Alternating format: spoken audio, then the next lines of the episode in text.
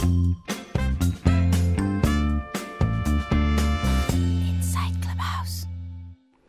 Bonjour, bienvenue à tous qui nous rejoignez pour ce nouveau rendez-vous d'Inside Clubhouse with Lola. Vous le savez, tous les jours je reçois une personnalité atypique, novatrice au parcours de vie hors du commun et inspirant. Aujourd'hui, je reçois David Corona, ex-négociateur de crise au GIGN, reconverti dans une autre sorte de négociation. Il nous en parlera tout à l'heure. Bonjour David, merci d'avoir accepté de venir passer un peu de temps avec moi ici sur Clubhouse. Merci Lola, c'est un, réel plaisir que de, partager des expériences passées et, de cette nouvelle vie qui, arrive pour moi. Merci beaucoup pour cette invitation. Mais de rien, c'est vraiment, euh, moi je suis surexcitée depuis hier euh, à l'idée de te recevoir aujourd'hui. Avant de démarrer, je rappelle que seule la première partie, c'est-à-dire la partie interview, est enregistrée avec l'accord de mon invité. Donc n'hésitez pas, vous qui êtes dans l'audience, à lever la main à la fin de notre entretien pour monter on stage et poser toutes vos questions à David. Alors David, je vais poser le décor. Tu grandis dans les Alpes de Haute-Provence au sein d'une fratrie composée uniquement de garçons et tu as une vraie maman poule. Tu es un petit garçon euh, tout en rondeur et plein de sensibilité, ce qui te vaut des moqueries ou on peut même parler de harcèlement de la part de tes camarades de classe. Le harcèlement à l'école, on le sait, peut avoir des conséquences dramatiques sur les sujets qui en sont victimes. Toi, tu oscilles entre l'envie, le besoin de communiquer avec les autres et la castagne. Alors, quand tu regardes, quand tu, quand tu poses aujourd'hui ton regard sur ces années-là, tu dirais que l'acharnement de tes copains euh, de classe a forgé ce que tu deviendras plus tard? Ouais, d'une certaine manière, euh, j'ai connecté ce truc-là, ou en tout cas j'ai eu un insight il y a quelques années, parce qu'en fait j'ai choisi comme spécialité antinomique euh, au GIGN, et j'étais le seul à avoir ces deux spécialités l'une à côté de l'autre. J'étais négociateur de crise et euh, j'étais dans la cellule des sports de combat, spécialiste, euh, spécialiste en boxe pied-point. Et en fait, un jour, mon patron me dit euh, c'est bizarre, en fait, tu es le seul du GIGN à avoir la spécialité de négociation et de sport de combat. En général, ceux qui aiment bien se battre ne sont pas négociateurs et ceux qui aiment bien négocier n'aiment pas se battre. Et, et ça m'a fait une espèce de flashback, comme tu le disais, où quand j'étais petit, j'oscillais entre euh, essayer de trouver des solutions pacifiques et à certains autres moments, ben, employer la violence ou la force parce que ça dépassait les bornes. Donc euh, ouais, je, pense que euh, sans que je m'en rende compte, ça, ça a forgé ou ça, ça a modelé quelque chose chez moi. Et alors, tu ne grandis pas au sein d'une famille de militaires, mais ton grand-père est gendarme, un gendarme à l'ancienne avec son uniforme kaki, son képi. Euh, il te raconte ses années dans la résistance, ses faits d'armes, mais toi, euh, ça t'intéresse pas encore des masses. Ouais, alors il faut, il faut replacer le contexte. J'ai euh, j'ai 12, 13, 14, 15 ans. Je pense plus à faire du vélo dans la forêt et à m'intéresser aux filles qu'à me plonger dans ces histoires militaires où il me... alors c'est mon grand-père à l'époque c'est un peu le gendarme de Saint-Tropez avec Louis de Funès comme on voit dans les films il a sa tenue kaki euh, sur ses photos, il a sa bandoulière en cuir et il me raconte ses histoires de, euh, de criminels, ses histoires de résistance pendant la Deuxième Guerre mondiale. Et je trouve ça un peu amusant, mais ça ne crée pas du tout une vocation chez moi. Je ne suis pas baigné dans un milieu militaire. Ma mère est mère au foyer, mon père est, plombier, artisan, euh, tuyauteur. Donc j'ai pas du tout d'appétence pour ça à la base. Tu grandis pas dans l'idée du, du, héros, quoi Pas du tout. À aucun moment donné. Et puis, euh, bon, bah, tu grandis, et je vais parler d'un temps que les moins de 20 ans ne peuvent pas connaître, mais dont tous les autres se souviennent obligatoirement. On est le 24 décembre 1994. Un commando islamiste prend le contrôle du vol AF 8969 à destination de Paris avec à son bord 241 otages. Les Français suivent le souffle coupé devant leur télévision l'assaut donné par le GIGN. Et toi, tu as une quinzaine d'années et cet événement vient de changer à jamais le cours de ta vie mmh. Ouais. Alors en fait, euh, pour être vraiment précis, on est le 26 décembre. Et, euh, je, le redis là parce que je m'en souviens comme si c'était hier. Et en fait, je suis devant la télé et je vois, euh, je vois ces, espèces de, malades habillés tout en noir, monter dans une passerelle, se lancer à l'assaut d'un avion rempli d'otages. Je vois les échanges de coups de feu, chose qu'on pourrait plus voir aujourd'hui ou qu'on a que les, médias essayent de, ne pas relayer. Et je sais pas, il y a quelque chose d'assez euh, cathartique je, suis subjugué, je suis hypnotisé par cette scène et, et je suis bloqué devant ma télé, l'écran s'éteint et euh, éteint par ma mère euh, et je me retourne vers elle, je lui dis je veux rentrer au GIGN. Et là elle se, fout littéralement de ma gueule, il n'y a pas d'autre mot et elle me dit non non mais tu tu tu feras jamais ces conneries là, tu seras tu seras médecin, tu seras avocat mais tu feras pas une carrière dans les forces spéciales, c'est hors de question. Et donc euh, bah, le lendemain je vais à la gendarmerie tout seul, puis je vais à la gendarmerie et je dis aux gendarmes, je veux rentrer au GIGN, euh, le truc de la télé d'hier soir. Et le gars se moque de moi, il me dit bon bah écoute jeune là, il va falloir, passer un bac déjà, donc euh, passe un bac, donc euh, bah, je m'exécute, je passe un bac G3 pour ceux qui ont la référence, commerce. je passe mon bac, je retourne à la gendarmerie, donc trois ans après, je dis voilà j'ai un bac, maintenant je veux toujours aller au GIGN. Et donc, euh, le gars me prend un peu plus au sérieux et me dit Bon, bah, ok, bah, tu vas rentrer au GIGN, il n'y a pas de problème, tu vas faire ton service militaire. Donc, j'étais la dernière année à, pouvoir faire le service militaire. Et donc, je fais mon service militaire, euh, je m'engage un peu plus longtemps euh, et j'en viens à passer mon concours pour rentrer en école de gendarmerie. Et vient le moment où, où on sort d'école et où il faut faire un choix pour une affectation. Et c'est à ce moment-là que je fais le choix de de me faire affecter à Versailles, euh, là où se trouve euh, le, le, le, GIGN euh, originel. C'est ça, je vais essayer de me rapprocher de ces gars que j'ai vus à la télé et sur lesquels je me renseigne de temps en temps. Parce qu'à l'époque, il faut imaginer que bon, moi j'ai un, un, téléphone un Ola d'Itineris, on n'a pas d'internet, on n'a pas les smartphones d'aujourd'hui, donc avoir de l'information, c'est quasiment impossible et très opaque. Et je me dis, bon, bah, le meilleur moyen pour moi, c'est d'aller euh, habiter à côté. Je vais les voir s'entraîner, je vais les voir courir, faire de la muscu, nager, euh, et puis je vais m'inspirer de ça, et puis je vais essayer de monter dans le train. C'est comme ça que ça commence. Et on, reviendra sur ton déménagement qui m'a fait mourir de rire hier quand tu me l'as raconté. Mais pour en revenir à la prise d'otage, tu m'as dit quelque chose d'assez euh, étonnant, euh, un peu comme celle de la maternelle à Neuilly en 93, le 11 septembre, et puis j'en passe d'autres malheureusement, qui font partie de ces grands moments de télévision et qui ont tous marqué nos mémoires. Euh, tu m'as dit aujourd'hui cette retransmission en direct, celle de, de, de Marignane, ne serait pas possible. Pourquoi ça?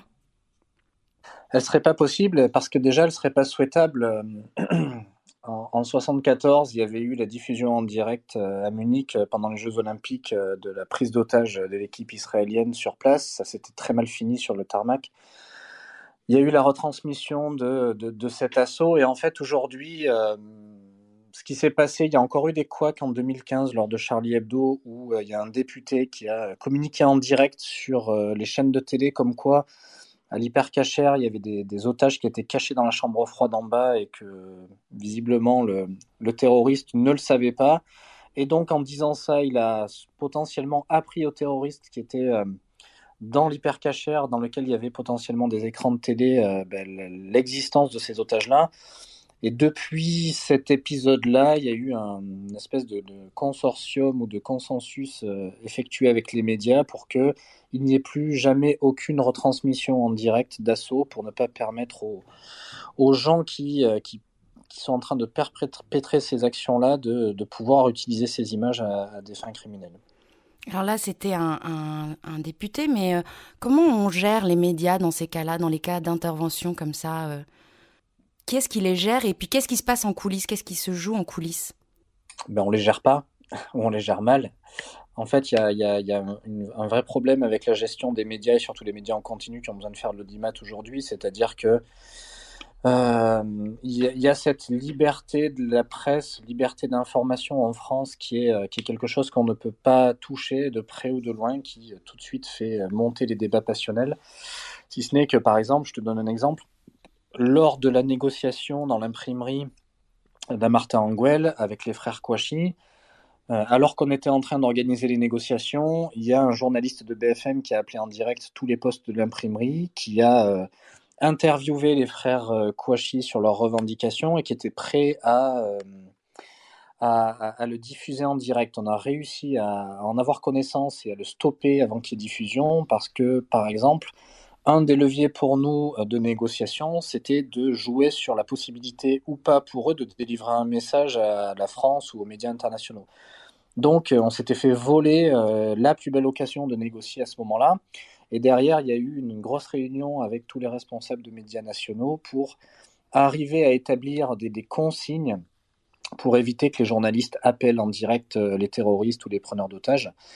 C'est ce qui s'est passé en 2018 lorsque j'ai géré les, les, négociations à Trèbes dans l'attaque du Super U à côté de Carcassonne on n'a eu aucun journaliste qui est venu s'interposer et polluer euh, la zone de travail. Euh, et, c'était le signe que finalement on avait réussi à être euh, entendu. Et, aujourd'hui, jusqu'à présent, ça se passe plutôt bien. On revient un petit peu en arrière. Tu te retrouves donc à l'escadron de la gendarmerie mobile, les CRS, à Versailles. Et là, tu déménages avec ta Punto, c'est ça? Et tu es, le premier de ta famille à quitter la région des Alpes de Haute-Provence? Enfin, c'est une aventure, quoi.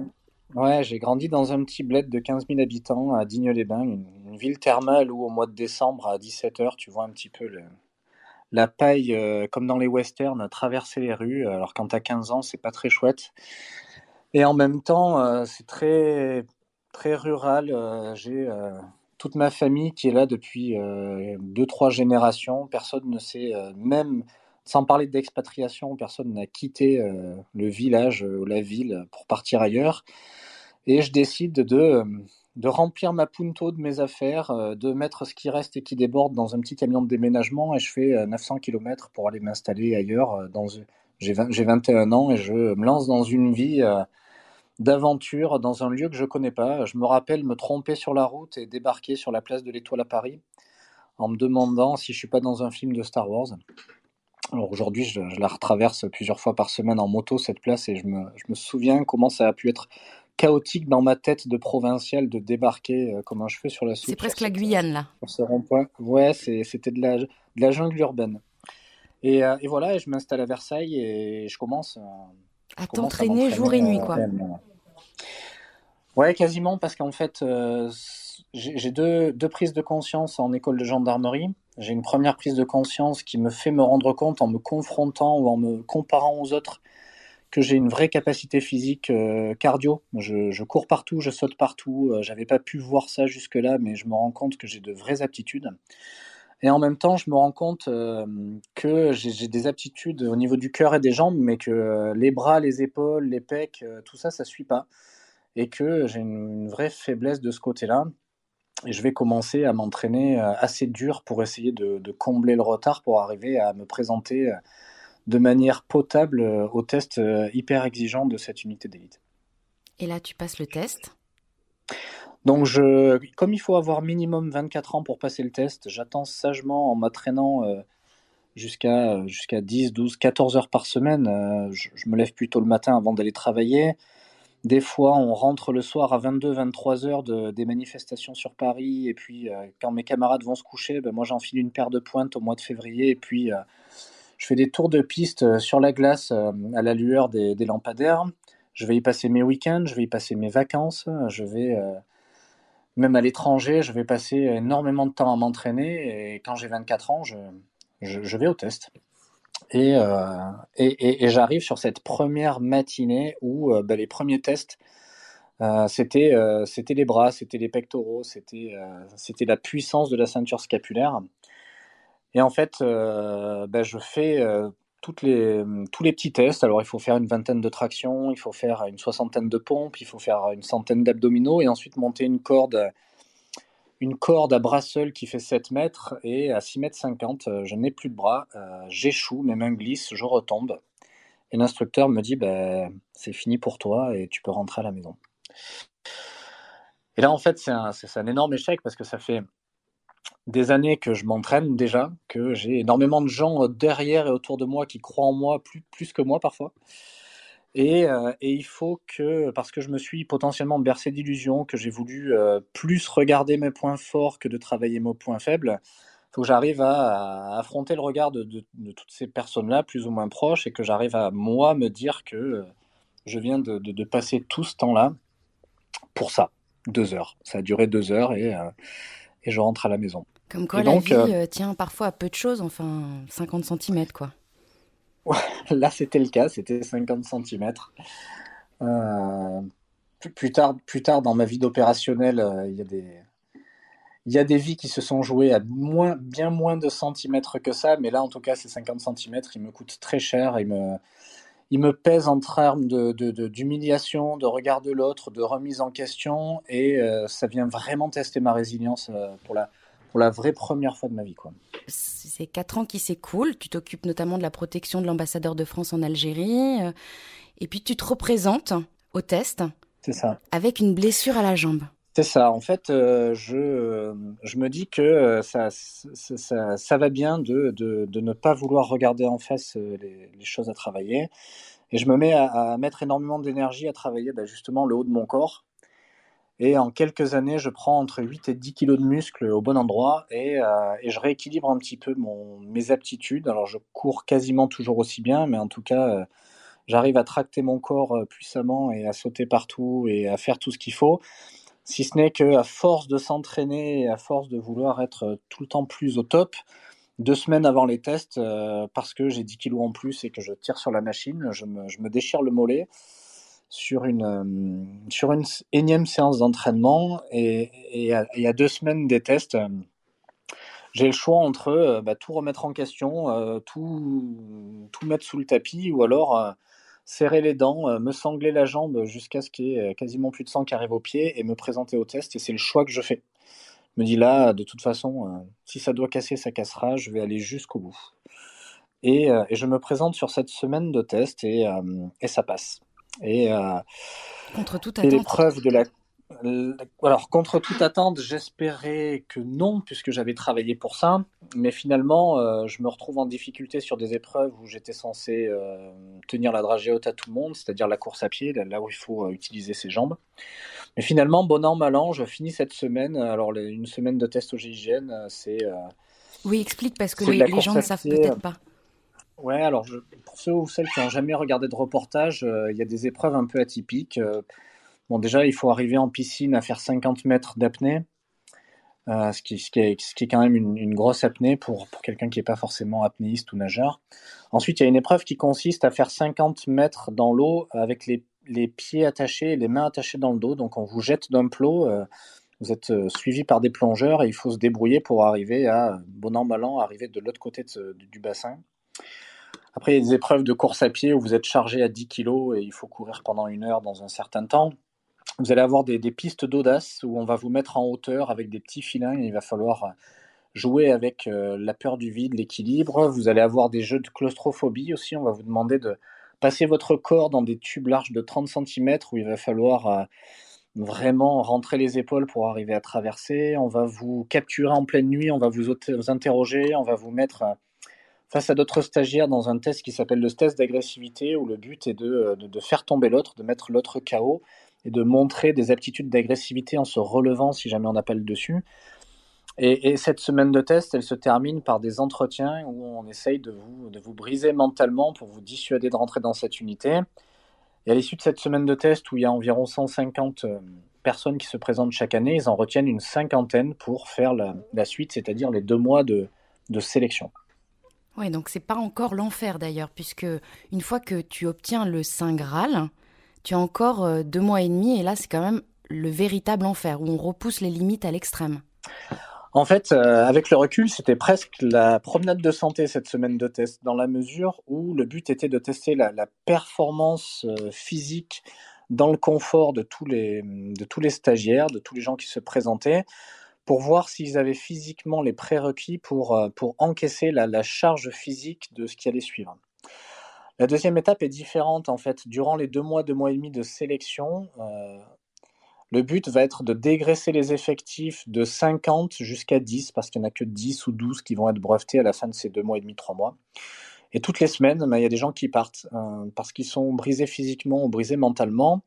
Et le but de cette séquence-là, c'est de, de mettre tous les potentiels physiques à zéro d'amener tout le monde au ras des pâquerettes, de sorte qu'à un moment donné, ce qui va intéresser les, les recruteurs, c'est de voir ce qui se passe dans la tête des gens et comment est-ce que leur mental arrive à les porter, arrive à les faire se dépasser, arrive à les faire euh, réfléchir dans la fatigue, arrive à les faire euh, prendre des décisions dans des situations complexes. Et ça, ça prend, euh, ça prend trois semaines parce que on commence à nous faire dormir dehors. Alors, il y a un moment qui, m'a particulièrement marqué, c'était la première semaine. Euh, on nous fait dormir dans des lits, dans des sacs de couchage. C'est plutôt confortable. Et à 3 heures du matin, on est réveillé par des grenades, euh, des grenades explosives dans les, dans les couloirs. On nous fait sortir, donc on se retrouve, on est une cinquantaine dehors, en pleine nuit. Euh, on est au mois de février, il fait à peu près 2-3 degrés. On est pieds nus, en slip ou en caleçon et torse nu. On tremblote et il y a l'instructeur qui marche les mains dans le dos comme Clint Eastwood dans Le Maître de guerre et qui nous regarde et qui nous dit Il fait nuit. Il fait froid. Et vous ne savez pas. Il repasse et il nous répète Il fait nuit. Il fait froid. Et vous ne savez pas. Si vous êtes prêt à vivre avec cette incertitude pour les 15 prochaines années, alors vous pouvez remonter vous coucher. Dans le cas contraire, vous pouvez prendre votre sac et quitter ce stage, vous n'êtes pas fait pour cette unité. Et ça a commencé à partir de ce moment-là, c'est-à-dire qu'on a commencé à nous faire dormir dehors dans ce que dans ce qu'ils appellent joyeusement le Georges V. Alors le Georges V, c'est un bâtiment désaffecté où on dort sur des tatamis euh, euh, remplis d'acariens. Euh, sans fenêtre, euh, sans eau, euh, aux, quatre vents, avec un toit qui fuit. Et on va commencer à ne plus pouvoir utiliser les escaliers. On va devoir, ils vont installer des cordes à l'extérieur et on aura des temps restreints pour monter et descendre jusqu'au deuxième étage par l'extérieur. On va nous plonger dans l'eau des heures durant. Je me souviens avoir passé une nuit complète de 8 heures dans un cours d'eau qui était à 5 ou 6 degrés avec de l'eau jusqu'au cou et de la vase jusqu'au-dessus du genou et euh, mettre 8 heures pour faire 400 mètres avec un sac à dos et une arme à la main.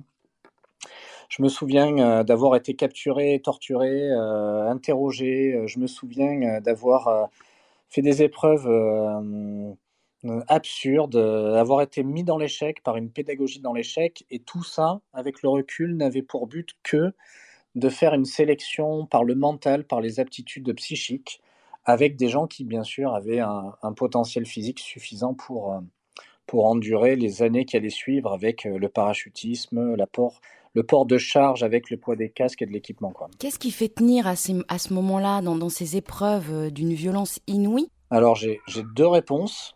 La première, c'est un Kit Kat Chunky, toujours dans la poche, sans vouloir, faire de pub. Euh, ouais, en fait, il y a deux choses. Il y, a, y a le fait de, de poursuivre un objectif qui est plus grand que ce qui est en train de se passer. Il y a le fait d'être porté par un, par un rêve, par une envie euh, quasiment pulsionnelle. Et puis, euh, et il y a la cohésion du groupe. Il y euh, y a des belles histoires. Je me souviens de, de, de, choses qui se sont passées dans des moments de, réelle détresse où on vient connecter les humanités, où on se rend compte de certains adages de tout seul on va plus vite, ensemble on va plus fort. c'est un adage que j'ai vécu dans mes tripes. Je me suis retrouvé je me suis retrouvé une fois à ne pas dormir pendant 5 jours et 5 nuits euh, sur un stage commando qui était euh, un petit peu aménagé à la carte pour, euh, pour les forces spéciales. Je, m'endors à gauche de la route en tenant le sac à dos de mon camarade devant et je me réveille à droite de la route, 300 mètres plus loin, mon cerveau m'a volé, m'a volé une, heure, une minute, deux minutes de sommeil. On fait des pauses et je m'endors par terre comme un caillou. Je me relève quand ça part on, se rend compte qu'avec l'aide des gens, en étant porté par le groupe, on arrive à faire des choses qui sont incommensurables, ou en tout cas, j'ai découvert euh, durant ces épreuves-là que ma tête était capable de me faire faire des choses que mon corps pensait impossibles. Et, c'est un petit peu l'alliage de tout ça qui fait que ça avance, et puis des fois, c'est de la chance, des fois, euh, des fois il fait froid, et puis euh, il y a un rayon de soleil qui vient vous chauffer la nuque. des fois, vous avez envie de partir, et puis et puis vous avez un regard ou un mot qui vient vous récupérer au dernier moment. Et, c'est une somme de petites choses comme ça qui font que bah, ces, gendarmes-là arrivent jusqu'au bout euh, de ces épreuves-là. C'est incroyable. Et donc, tu as le sésame en main, euh, tu vis le rêve de tous les petits garçons de la planète, j'imagine. Tu apprends à conduire des trains, piloter des hélicoptères, tu manies des armes de pointe. Oui, alors en fait, euh, alors petite précision, on, ne conduit pas les trains, les hélicoptères, mais on monte dedans. Euh, par exemple, on, va, on va faire de l'hélicoptère, c'est-à-dire qu'on va utiliser les hélicoptères avec des pilotes à l'intérieur, mais on va s'en servir pour sauter en parachute, on va s'en servir pour faire du rappel de jour, de nuit, se faire larguer sur un bateau, arriver, arriver sur le toit d'une usine, d'une maison ou d'un ferry. on va faire de l'investigation, on va apprendre à, à, intervenir dans des avions, dans des trains, dans des métros, dans des ferries. je vais apprendre à piloter des voitures à grande vitesse, je vais apprendre à piloter des motos, je vais être tireur d'élite parce que tous les gendarmes du GIGN sont tireurs d'élite. je vais avoir 7 ou 8 armes en permanence à entretenir et, et en fait mon quotidien, c'est ce que je te disais, un, gendarme que tu vois au bord de la route euh, avec son képi qui t'arrête tous les jours et il tire à peu près 50-75 cartouches de, de, de, pistolet par an pour maintenir et entretenir son niveau de tir. Un gendarme du GIGN, il en tire entre 500 et 1000 tous les matins. Ce qui fait que le niveau n'est pas le même, mais c'est nécessaire, mais que le chiffre effarant, c'est que les 250 opérationnels du GIGN, toutes forces confondues, la protection, l'observation, recherche et l'intervention, tirent 90% de toute la dotation en munitions de la gendarmerie nationale. Ça veut dire qu'il y a 250 hommes et femmes qui tirent 90% de 100 000 personnes en France. C'est ça qui fait que le niveau de tir est excellent aussi je, fais une petite parenthèse, il y a le GIGN et le GIPN. Euh, L'un dépend de la gendarmerie, l'autre de la police. Au-delà de ces différences, vous faites quand même la même chose? Alors en fait, l'équivalent du GIGN dans la police, ça s'appelle le RAID. C'est l'unité antiterroriste. Et en fait, le GIPN, c'est une unité intermédiaire de police qui est euh, répartie un peu partout sur le territoire national. D'accord. Et alors, je ne sais pas si je peux te poser la question, mais je vais essayer de te la poser. Euh, tu as déjà tué lors de tes missions? Non. Non Non, euh, ça a failli. Euh, j'ai failli deux ou trois fois euh, passer moi-même à la trappe lors de missions. Mais soit par chance, soit par bon déroulé de la chronologie de l'intervention, soit par, par technicité, j'ai traversé, j'ai traversé ma carrière sans encombre sans blessure par balle et sans, sans, sans enlever la vie à qui que ce soit. Et il existe une cellule de psy euh, au sein de, du GIGN pour euh, aider, pour vous accompagner? Pas du tout. Ah oui? Pas du tout. Euh, on discute entre nous, on fait un débriefing à chaud, on fait un débriefing à froid quelques semaines plus tard. On a un médecin psychiatre avec qui on travaille à la négociation et qui, dans certains cas extrêmes, vient un petit peu prendre la température, créer des discussions, mais il n'y a pas de cellule psychologique mise en place euh, au GIGN pour, euh, pour aider et épauler les, les hommes et les femmes dans, qui, qui, sont dans cette unité pour, euh, pour traverser certaines épreuves difficiles. Donc au GIGN, c'est tout ce qu'on imagine, tout ce qu'on a pu voir dans les médias, dans les films. tu vas dans des pays en guerre, tu gères des trafiquants de drogue, mais tu te rends compte quand même qu'il te manque quelque chose et tu te spécialises dans la négociation. Pourquoi? Oui, c'est ça en fait j'avais déjà une, appétence ou une attirance vers la négociation avant de rentrer au GIGN. Je trouvais que, c'était une des spécialités qui, était assez attirante. Et en fait, dans les, euh, premiers mois de, mon activité, alors je fais plein de trucs chouettes. Il hein, euh, faut imaginer une, semaine d'entraînement, par exemple. Euh, le lundi, on peut faire de la filature ou du pilotage voiture. Le mardi, je vais faire de l'hélicoptère de nuit. Le mercredi, je vais sauter en parachute. Le jeudi, euh, je fais du tir avec tous mes fusils. Euh, le vendredi, euh, si j'ai une spécialité, je vais boxer pour les sports de combat et ainsi de suite. C'est vraiment une semaine de, petit garçon idéal, un rêve de gamin. Tout se passe bien. On fait des prises d'otages, des enlèvements, des extorsions de fonds. On arrête des trafiquants d'armes, des trafiquants de drogue. C'est hyper grisant, hyper stimulant. Et en même temps, il y a plein de fois où ça bip à 2 heures du matin. Je saute dans mon pantalon, sur mon vélo J'arrive au briefing, je monte dans ma voiture qui est déjà chargée, je traverse la France à 250 km/h, je me mets derrière mon fusil. Je sais pas, je sais ce qui se passe ou je sais pas trop ce qui se passe. Ça se termine, je remonte dans ma voiture, je repars dans l'autre sens et puis je reprends ma semaine. Et j'ai pas eu trop conscience, j'ai pas compris tout ce qui s'était joué euh, dans les leviers relationnels dans la situation et et ça, ça me frustre un peu et je, je vais voir la cellule de négociation. Je demande à être volontaire pour être négociateur. Et en fait, il y a, plusieurs spécificités au GIGN. Donc, il y a les sports de combat, il y a le, tir très longue distance, il y a euh, l'ouverture fine, les gens qui crochettent les serrures, il y a l'effraction chaude, les gens qui font sauter des portes, et il y a la négociation. La négociation, c'est la, seule spécificité qu'un patron ne peut pas demander à son opérationnel ou à son, son N-1 de prendre au même titre que toutes les autres qui sont juste techniques parce qu'il y a une notion d'engagement mental et d'appétence pour les soft skills qui sont nécessaires et c'est juste sur acte de volontariat. Donc je me, forme à la négociation et rapidement je me rends compte de tout ce que j'avais manqué jusque-là, c'est-à-dire que à minuit, j'ai un coup de téléphone de la hotline de la négociation. Alors il faut savoir qu'en France, il y a 350 négociatrices et négociateurs régionaux de la gendarmerie qui sont répartis sur le territoire national. Alors ils sont gendarmes le reste du temps et puis ils ont cette petite spécialité de négociation pour gérer des, crises intrafamiliales. Et quand ça déborde et que ça part en prise d'otage ou en forcené ou en grosse crise suicidaire, ils appellent le GIGN.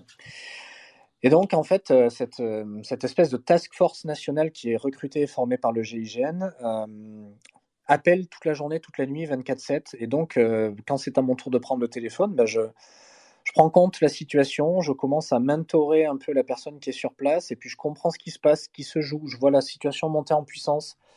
J'ai un rôle d'évaluation et de conseil auprès de mon commandement. J'appelle mon chef en direct, je lui dis là, je pense que c'est de notre ressort, il faudrait qu'on se déplace. Euh, on se rassemble à l'unité, je briefe mes coéquipiers dont je faisais partie avant, euh, que je vois arriver avec euh, les yeux encore tout fermés et qui comprennent pas trop ce qui se passe. Tout durant le, déplacement, je continue à gérer la stratégie et les actions de la négociation sur place. J'arrive sur place. S'il y a une place à la négociation, je négocie et parfois j'arriverai la plupart du temps à, faire sortir les gens ou à faire cesser la, la, situation en sauvant un maximum de vies.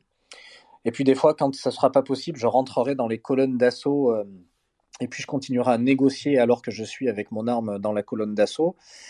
Et euh, je rentre et j'ai le sentiment d'avoir vécu la situation de bout en bout, d'avoir euh, maîtrisé ou avoir pu influencer dans le bon sens euh, tout ce qui s'était passé. Et là, je me rends compte de la puissance de, cette spécialité qui finalement, dont l'arme est le mot, et à la différence du mot est censé, enfin, le mot qui, à différence de l'arme, est censé sauver et non tuer, et c'est très grisant, beaucoup plus grisant que la vie que je viens de vivre pendant quelques mois, quelques années.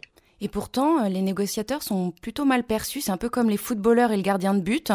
En fait, euh, t'es pas un vrai parce que t'es pas vraiment sur le terrain, quoi. C'est ça, en fait. Euh, c'est plutôt une vision d'empêcheur d'intervenir en rond. C'est-à-dire que le GIGN est la seule unité au monde où les négociateurs sont issus de l'opérationnalité de l'intervention. C'est-à-dire que dans toutes les autres unités au monde, euh, vous avez les opérationnels et la négociation qui sont des gens qui sont là juste pour négocier et qui viennent se pluguer sur les missions. Le GIGN forme des opérationnels et ensuite, parmi les opérationnels, euh, sont formés les négociateurs qui ont donc la connaissance et la capacité de gérer tout le cursus de l'intervention. Malgré tout, quand le négociateur en vient à arriver à ses fins, ben c'est une fin de non-recevoir pour tous ceux qui avaient envie d'intervenir, de rentrer avec leurs armes, d'arrêter des gens, de potentiellement euh, aller à un affrontement physique et, euh, et, faire tout ce pourquoi ils étaient rentrés dans cette unité. Donc il y a toujours une petite euh, guéguerre, un petit, un petit challenge permanent entre les négociateurs qui sont opérationnels et les opérationnels qui ne sont pas négociateurs où on se fait un petit peu bousculer, taquiner, on se fait euh, dire qu'on est des gens un peu précieux qui discutent avec les préfets et les procureurs à l'abri sous un parapluie pendant que les autres sont en train d'attendre des heures derrière un fusil.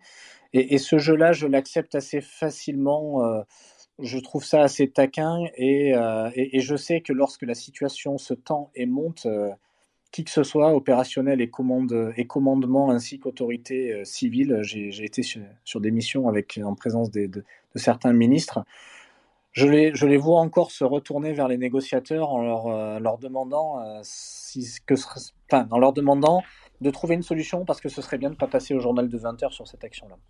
Donc j'accepte ce truc-là euh, comme un jeu d'enfant. Et ça ne t'est jamais arrivé d'être nostalgique après, de, de, ne plus être au, plus près de l'action? Alors, euh, c'était ça l'ambivalence de la négociation, c'est que malgré tout, j'arrivais à rester au cœur de l'action. C'est-à-dire que soit effectivement euh, le cœur de l'action était la négociation, parce qu'il n'y avait aucune possibilité d'action par la force, et donc quand j'en arrivais à faire sortir la personne, j'avais été finalement au cœur de l'action.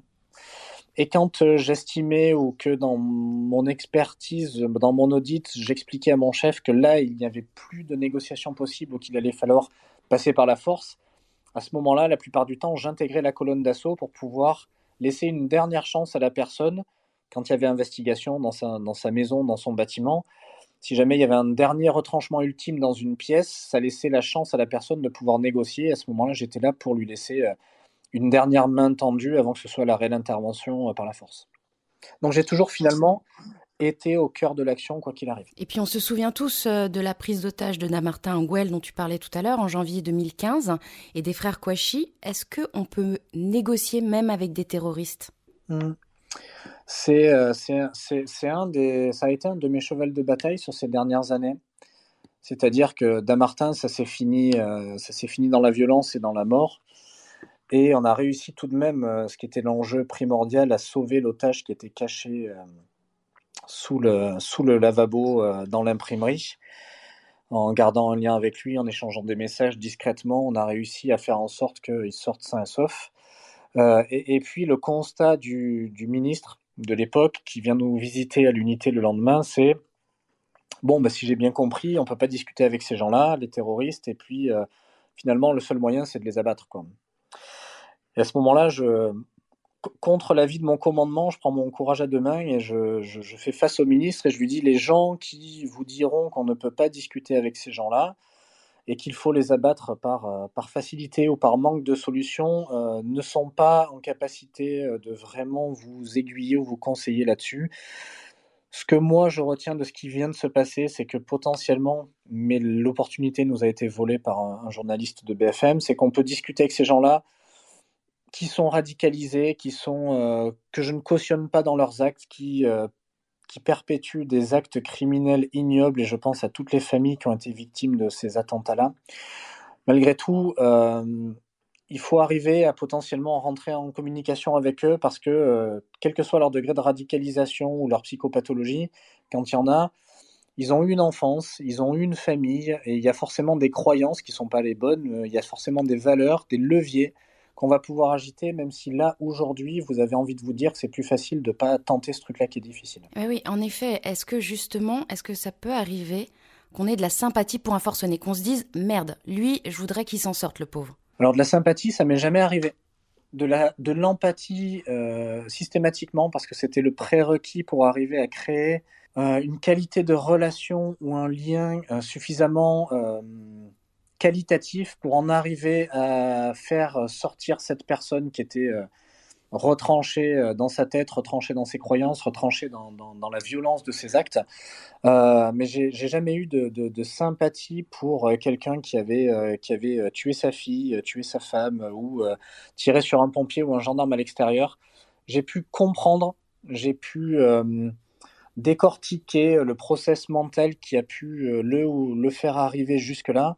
Mais j'ai jamais eu de, de, de sympathie pour les par, respect ne serait-ce que pour les gens qui avaient été victimes de, leurs actes. Et pour clôturer un peu la partie GIGN, euh, j'ai encore deux petites questions. Euh, quel a été, selon toi, ton plus gros échec? Euh, bah, Ça fait suite un peu à ce que j'ai dit là. Alors, la, peur de l'échec, c'est même pas une question en fait au GIGN on s'entraîne, euh, on s'entraîne euh, tout ce qu'on peut, que ce soit physiquement, mentalement, euh, techniquement. on fait de la recherche et développement pour développer un tas de techniques dans tous les domaines. Et en plus, on est on est biberonné à la pédagogie de l'échec pendant les mois que je vous ai raconté tout à l'heure, où en fait les instructeurs nous placent dans des situations qui sont impossibles à réaliser ou impossibles à réussir pour cultiver euh, non pas euh, une potentielle résilience, mais pour faire intégrer dans le mindset que quoi qu'il arrive, quelle que soit la taille de l'échec, à un moment donné, il faut continuer d'avancer vers l'objectif et on ne peut pas, ne serait-ce qu'une demi-seconde ou une seconde, euh, regarder son propre nombril pour se demander ce qui se passe émotionnellement. Donc l'échec, c'est pas vraiment une question, mais si je devais parler d'un échec aujourd'hui, suite à, suite à Charlie Hebdo en 2015, je me suis pas mal questionné sur, euh, sur le process, sur le mindset pour gérer les terroristes, gérer les attaques multiples.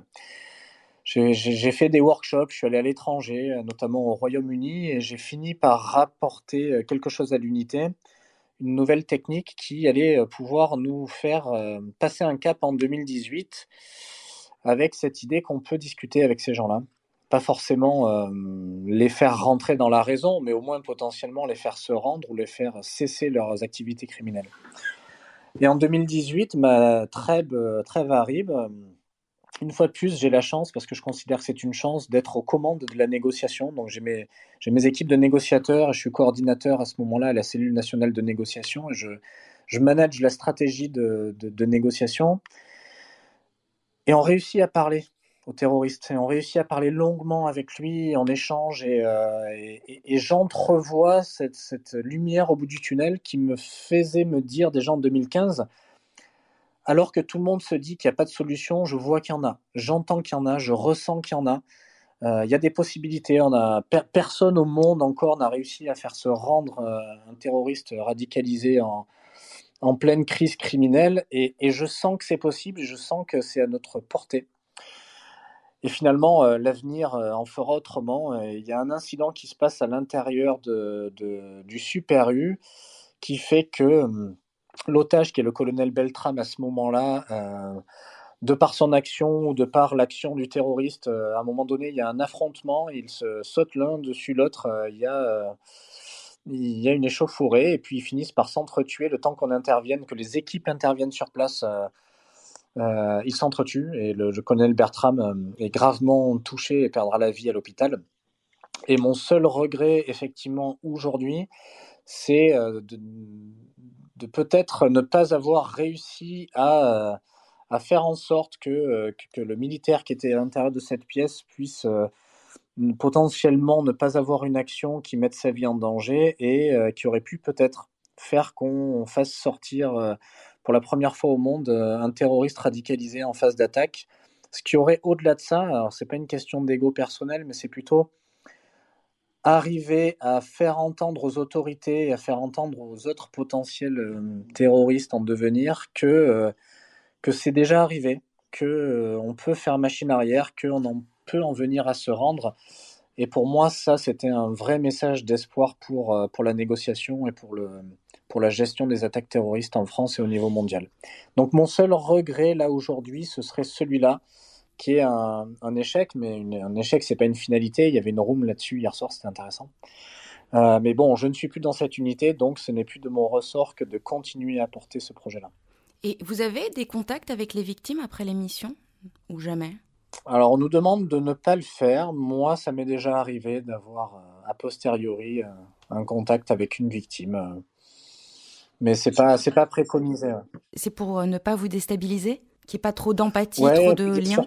Ouais, alors déjà, la première des choses, c'est que quand tu es au GIGN, ton, ton, ton anonymat est protégé par un décret ministériel. C'est d'ailleurs pour ça que euh, bah, pendant 12 ans, j'ai pas eu de réseau social, j'ai pas eu de, j'existais pas en fait, j'étais sous les radars, j'avais une cagoule sur la tête à chaque intervention, et donc c'est pas préconisé de donner son identité, de se révéler à une personne euh, dans le civil qui pourrait potentiellement euh, divulguer cette identité plus largement. Donc il y a déjà cette première chose là. Et puis il y a un aspect légal aussi euh, de, de, gestion de, de, victimes a posteriori. Et la gendarmerie n'a pas envie de mettre le doigt là-dedans et je le comprends. Et donc là, on va parler de ta reconversion à présent. Euh, au cours de tes interventions, tu utilisais euh, l'hypnose thérapeutique. Est-ce que tu peux nous expliquer ce que c'est? Oui, alors dans, dans, le cadre de, de certaines de mes appétences ou de, de, recherche, je me suis intéressé à des leviers qui pouvaient créer de l'influence, créer de, de, de, l'influence sur les prises de décision, des changements de comportement, des changements d'état émotionnel. Je me suis, euh, je me suis rapidement rapproché de l'hypnose ericksonienne, qui était un courant d'hypnose qui permettait de, jouer avec les états de conscience et de, faire de manière conversationnelle ou classique, euh, d'arriver à faire changer des positionnements ou prendre des décisions qui n'étaient pas gagnées d'avance. Et en fait, euh, durant. Euh, alors, alors ça, ça fonctionne bien. Du coup, je me retrouve notamment une fois. Une des premières prises d'otages que j'ai fait en prison, ça a duré 4 heures. 4 heures en face à face avec un preneur d'otages qui faisait peser sa lame sur la carotide d'une surveillante pour laquelle le temps a été très très long. Et avec l'utilisation de certains outils, et notamment l'hypnose, je me retrouve 3 ou 4 ans après à mener le même type de, prise d'otage, mais en utilisant les leviers euh, transformés pour l'intervention ou la négociation, je me retrouve à transformer cette, euh, cette prise d'otage euh, qui durait 4 heures en une quarantaine de minutes. Donc j'ai vraiment le feedback du terrain que c'est réellement efficace et que ça fonctionne. Alors c'est pas de l'hypnose à la mesmer comme on peut s'imaginer. Euh, vos paupières sont lourdes, vous allez faire la poule et tout ça. Ça marche pas trop face à quelqu'un qui, euh, qui a un couteau ou une arme à la main. Mais il y a bien d'autres procédés, d'autres d'autres protocoles qui permettent de, de, doucement influencer la décision et le comportement. Mais du coup, durant durant euh, ces formations, je, je, je rencontre, euh, je rencontre une personne euh, qui, qui, est un de mes formateurs et qui, qui a une société qui s'appelle Mental Sport. Et la société Mental Sport, elle fait de la préparation mentale pour les sportifs de haut niveau.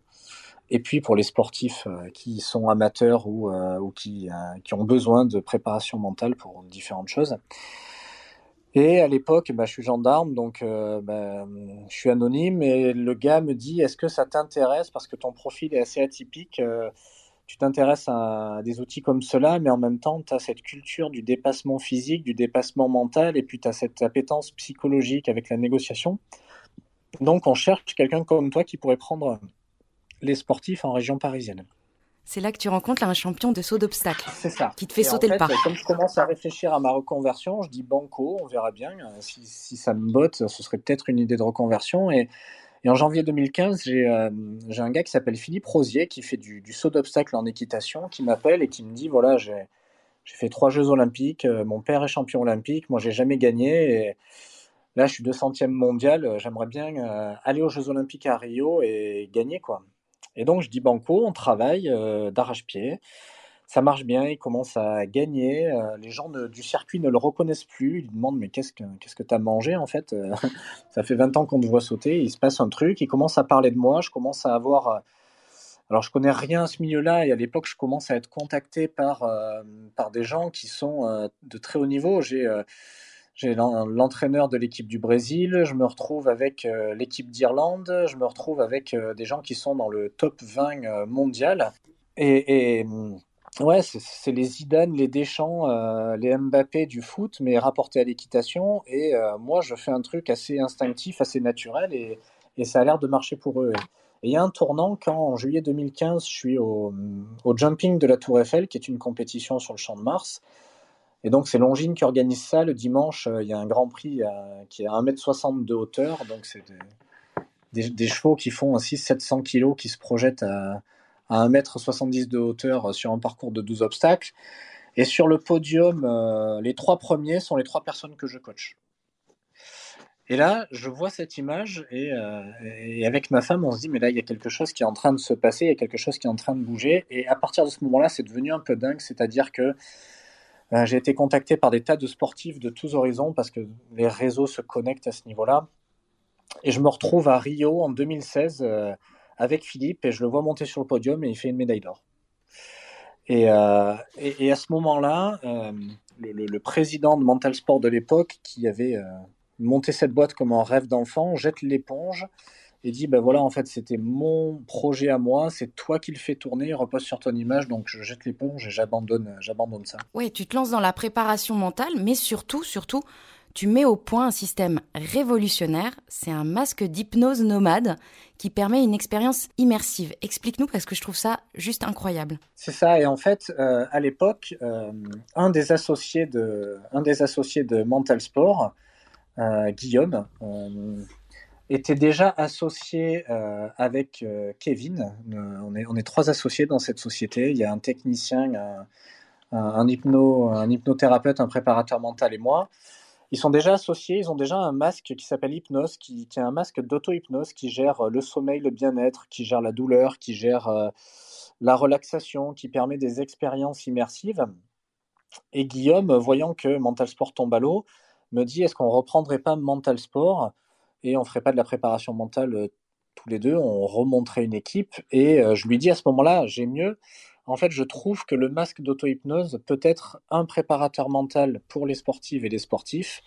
Et ce que je te propose, c'est qu'on va prendre la technologie de votre masque et puis on va en faire le premier masque de préparation mentale connecté au monde avec une application dédiée qui va euh, faire du profiling, qui va apprendre via l'intelligence augmentée à connaître les sportives et les sportifs, qui va leur proposer des choses particulières. Et en même temps, euh, j'en suis à des, euh, des, centaines et des centaines de séances de, coaching.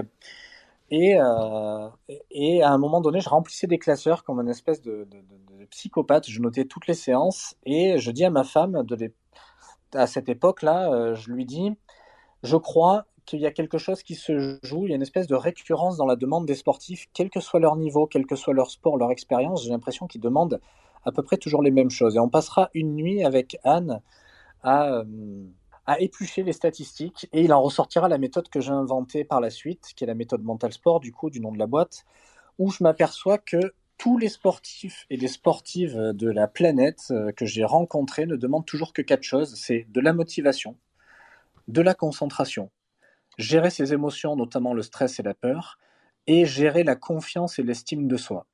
Et si en dessous de ces quatre piliers de la performance mentale, on arrive à les aider à gérer leurs espèces de mini-traumatismes de vie, les, euh, les blessures, les, euh, les deuils, les maladies, euh, les, les, choses qui les polluent, alors on leur permet d'être à 100% de leur potentiel.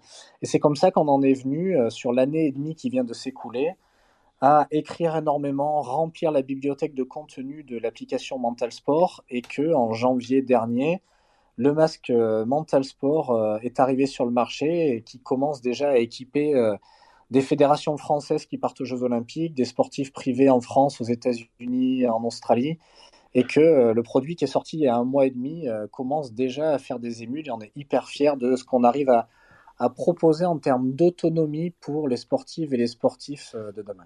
Et puis, il y a une version aussi qui aide pas seulement les sportifs, qui aide aussi euh, le commun des mortels euh, au sommeil, à lutter contre le stress, les addictions. D'ailleurs, j'entends ma maman me dire Tu devrais essayer pour la clope.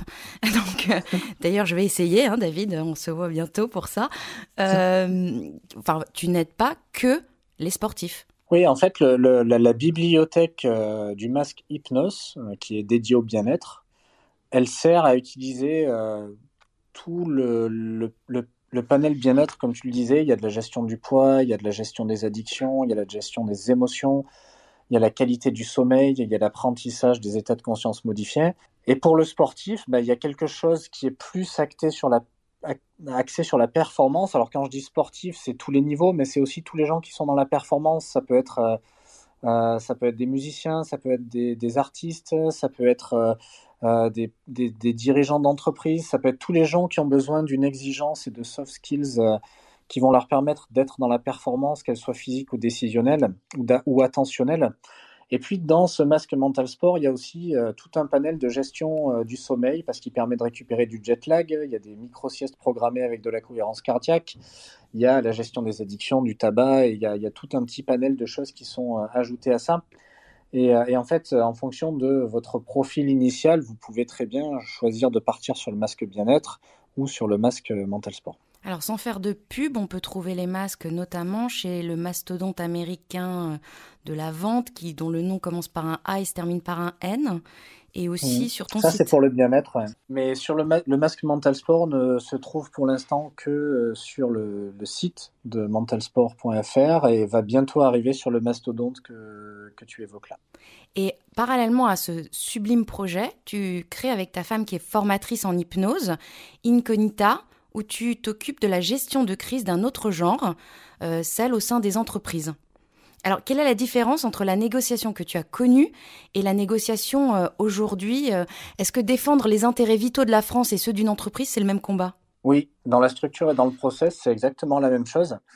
Alors, ce qui se passe, c'est que du coup, à l'époque où je commence à avoir une, une, assez bonne renommée dans le milieu du sport de haut niveau et notamment dans le, dans le saut d'obstacles, euh, je rencontre des chefs d'entreprise euh, et je rencontre beaucoup de chefs d'entreprise qui commencent à me demander de les coacher en personnel et qui me demandent de, venir coacher leurs équipes, former leurs équipes, leur codir, leur, euh, leur top management.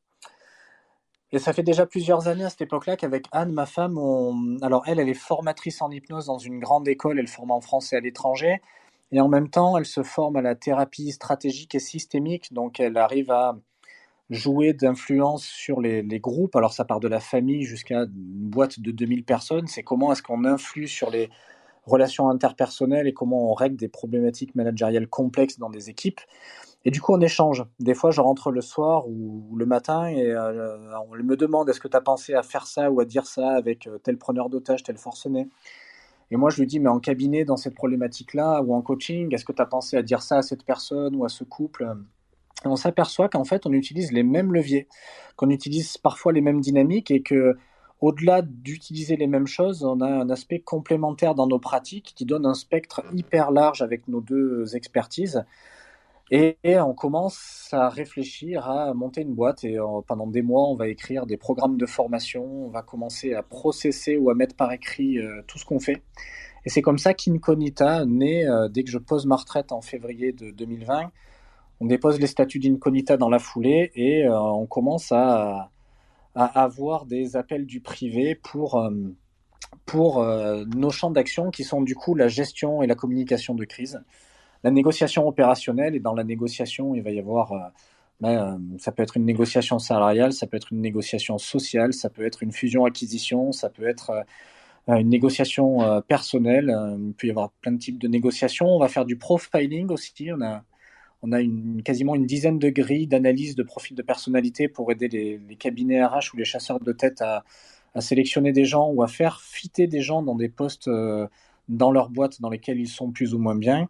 Et on a une activité qui est la spécialité de Anne, la systémique, c'est-à-dire qu'on va venir regarder un petit peu les équipes et les systèmes pour les faire fonctionner mieux quand c'est bloqué ou quand euh, il y a une problématique euh, nécrosée dans, dans une équipe. Et le dernier, le dernier truc un peu atypique qu'on a dans notre boîte, c'est qu'on gère du blackmail and ransomware. Alors, euh, c'est quoi ces mots barbares? Bah, C'est tout ce qui est chantage à la personne, à la société et tout ce qui est attaque de cybersécurité. C'est-à-dire que quand euh, votre boîte est bloquée, tous les ordinateurs sont bloqués, quand vous demande une rançon, euh, bien souvent en Bitcoin, vous devez négocier avec des hackers qui sont de l'autre bout de l'ordinateur. Et l'idée, c'est d'arriver à créer une négociation tout en maintenant une activité professionnelle de la société. Et ça, c'est une des cordes de notre arc qui est en train de monter en puissance euh, ces derniers temps. C'est dans les dans, dans l'année ou dans les deux années à venir, c'est la problématique financière qui touchera euh, le plus les entreprises françaises, sachant que le nombre d'attaques a été multiplié par 4 sur le territoire national entre 2020 et 2021 jusqu'à présent. Donc ça doit être assez calme, hein, non, chez vous euh, Parce qu'entre un ex-négociateur et une spécialiste de l'hypnose, on ne doit pas beaucoup s'engueuler? Euh, oui et non. Euh, disons que euh, on reste un couple, on reste un couple normal et effectivement il y a toujours des, il y a toujours dans un couple des moments de friction, de distension. ce qui change, c'est le niveau des échanges, j'imagine. Quand je pense à ce qui se passait dans ma vie il y a 10 ou 15 ans, j'avais pas du tout les mêmes discours, les mêmes regards, les mêmes stratégies de communication. Et effectivement, c'est souvent ce que nous demandent les gens quand on est en formation, en intervention. Ils nous disent, ça doit être un peu rock'n'roll ou un peu Far West à la maison. Et, pour autant, il y a cette ambivalence. Euh, on, sait jusqu'où ça peut aller monter et en même temps, comme on le sait, euh, la plupart du temps, on relativise et on arrive à passer à côté de certains conflits. David, je pourrais égoïstement encore passer des heures, mais littéralement des heures à te poser des questions, mais je vais quand même laisser un peu la place aux personnes qui sont dans l'audience et qui euh, ont été très patientes et qui souhaiteraient te poser des questions. Donc, si vous voulez monter un stage, levez la main pour que je puisse vous faire monter. Et le temps de laisser euh, les gens euh, monter on stage, je voulais te poser euh, une petite question. Tu es papa de six enfants. Alors je ne sais pas si c'est ce qui m'impressionne le plus finalement, c'est ton parcours ou, le nombre de tes enfants. Est-ce que tu les dissuades de passer, de suivre tes pas? Pendant longtemps, je leur ai pas trop raconté grand-chose je crois que ça fait à peu près pour les plus grands 3-4 ans qu'ils se rendent compte de ce qui s'est passé sur ces 10-12 dernières années. Je les dissuade pas forcément euh, et en même temps je les encourage pas non plus. Euh, mon grand, euh, mon aîné a envie de faire ça et je, passe énormément de temps plutôt à, à lui raconter des histoires et à lui expliquer ce à quoi potentiellement il faut s'attendre plutôt qu'à lui dire vas-y ou n'y va pas. Ça ne m'appartient pas, ça n'est pas ma vie, c'est la sienne. Et euh, je l'encouragerai, quoi qu'il choisisse de faire, lui et les autres. Euh, et, c'est plutôt l'idée, de laisser de l'ouverture d'esprit et du choix. Merci beaucoup, David. Merci pour ces échanges passionnants et enrichissants. Merci à tous d'avoir été présents. N'hésitez pas à suivre les personnes on stage et autour de vous. L'essence même de Clubhouse, c'est l'échange et la collaboration. Vous pourrez retrouver l'actualité des rooms organisés par David via son club Négociation et influence. Vous pourrez retrouver le replay de l'interview grâce au lien qui se trouve dans le descriptif du club Inside Clubhouse with Lola. Il vous suffit de cliquer sur la petite maison verte au-dessus du titre. Euh, merci David, merci beaucoup. Merci à toi Lola pour ce moment de partage. Merci à toutes et à tous d'avoir été présents. Merci d'être venus poser des questions. Euh, c'était euh, canon et j'espère pouvoir vous retrouver à d'autres moments sur Clubhouse ou sur d'autres réseaux. Allez, belle journée à tous.